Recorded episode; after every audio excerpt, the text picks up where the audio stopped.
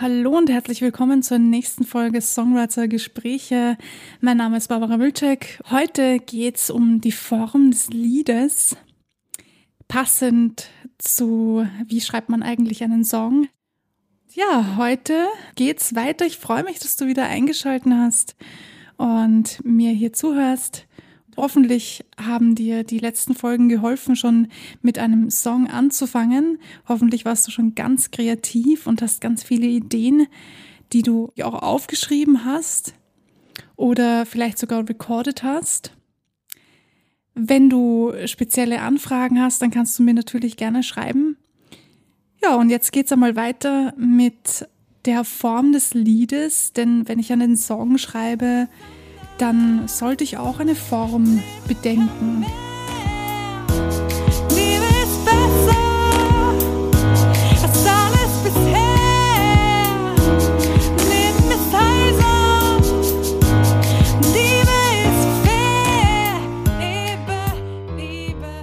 Die typische Liederform, die du so im Radio hören kannst, ist ein Intro, ein Versteil, ein Refrain-Teil, wieder Vers, wieder Refrain, dann eine sogenannte Bridge und dann kommt nochmal zweimal der Refrain und dann kommt entweder ein Auto oder ein Fade-out, je nachdem, wie das dann zu dem Song passt. Was sind die einzelnen Teile, von denen ich gerade gesprochen habe? Also das Intro ist, wie der Name schon sagt, ein Intro. Das bedeutet, Meistens sind das vier bis acht Takte, entweder Vers, also dieselben Akkorde, die in der sogenannten Strophe, Vers ist gleich Strophe gespielt werden. Oder manche nehmen auch den Refrain als Intro. Oder ganz anders. Ähm, manche finden einfach ein, ein Intro, das ganz anders klingt als das, was sonst gespielt wird. Ähm, aber das ist dann schon für Fortgeschrittene oder je nachdem, was dir einfällt. Wenn dir gleich ein Intro einfällt, das ähm, für dich passt, dann kannst du das natürlich nehmen. Wenn du ähm, allerdings noch kein Intro hast, dann ich persönlich würde mich nicht gleich am Anfang auf ein Intro konzentrieren, sondern eher auf die Strophe und auf das, was ich eigentlich aussagen möchte. Deshalb habe ich damit auch begonnen, eben nachzufragen, wieso willst du einen Song schreiben? Denn du brauchst ja ein Thema und ja, und ich finde es einfach wichtig, dass du weißt, okay, darum geht es in dem Song und darum soll es handeln und so und so möchte ich, dass der Song klingt. Und ein Intro und ein Outro, damit möchte ich mich erst ganz am Schluss des Liedes beschäftigen. Außer, wie gesagt, du hast gleich von vornherein ein Intro, dann kannst du es natürlich behalten, ist selbstverständlich. Ansonsten konzentriere dich eher darauf, was die Strophe und der Refrain zu sagen hat. Und was den Aufbau betrifft, ist natürlich die Strophe meistens so, dass es eher ruhiger zugeht als dann im Refrain. Im Refrain, da, da geht es eben um, was ist jetzt die tatsächliche Aussage des Songs. Also fang am besten mit der Strophe an. Die ist acht Takte lang. Es gibt natürlich auch äh, längere Strophen, aber je nachdem, wie es dann passt vom Text her und von, von der Rhythmik her. Dann kommt der Refrain, der, wie gesagt, eben die Aussage des Songs repräsentieren soll und eher schlicht gehalten ist. Also du kannst dich im, in der Strophe texttechnisch auspowern, quasi. Du kannst auch ganz viel texttechnisch hineinputtern.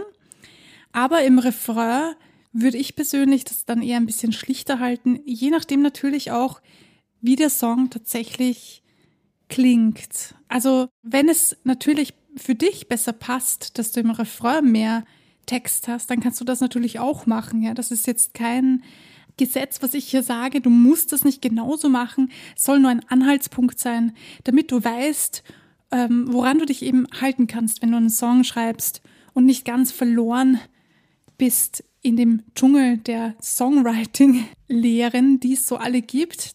Ähm, es gibt mehrere Musiker, die oder Sängerinnen, Sänger, Songwriter, die darüber sprechen, wie man am besten einen Song schreibt.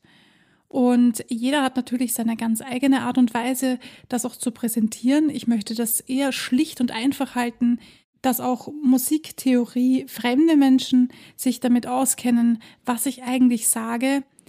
Und ja, und so kannst du quasi deine Strophe, in dem Fall nennen wir das Vers, und deinen Refrain oder auch Chorus genannt, ähm, schreiben.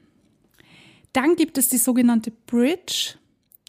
Die Bridge ist, wie auf Deutsch schon übersetzt, eine Brücke, ist nochmal ein ganz anderer Teil als das, was wir in den Teilen davor hatten. Die soll sich nochmal extra abheben.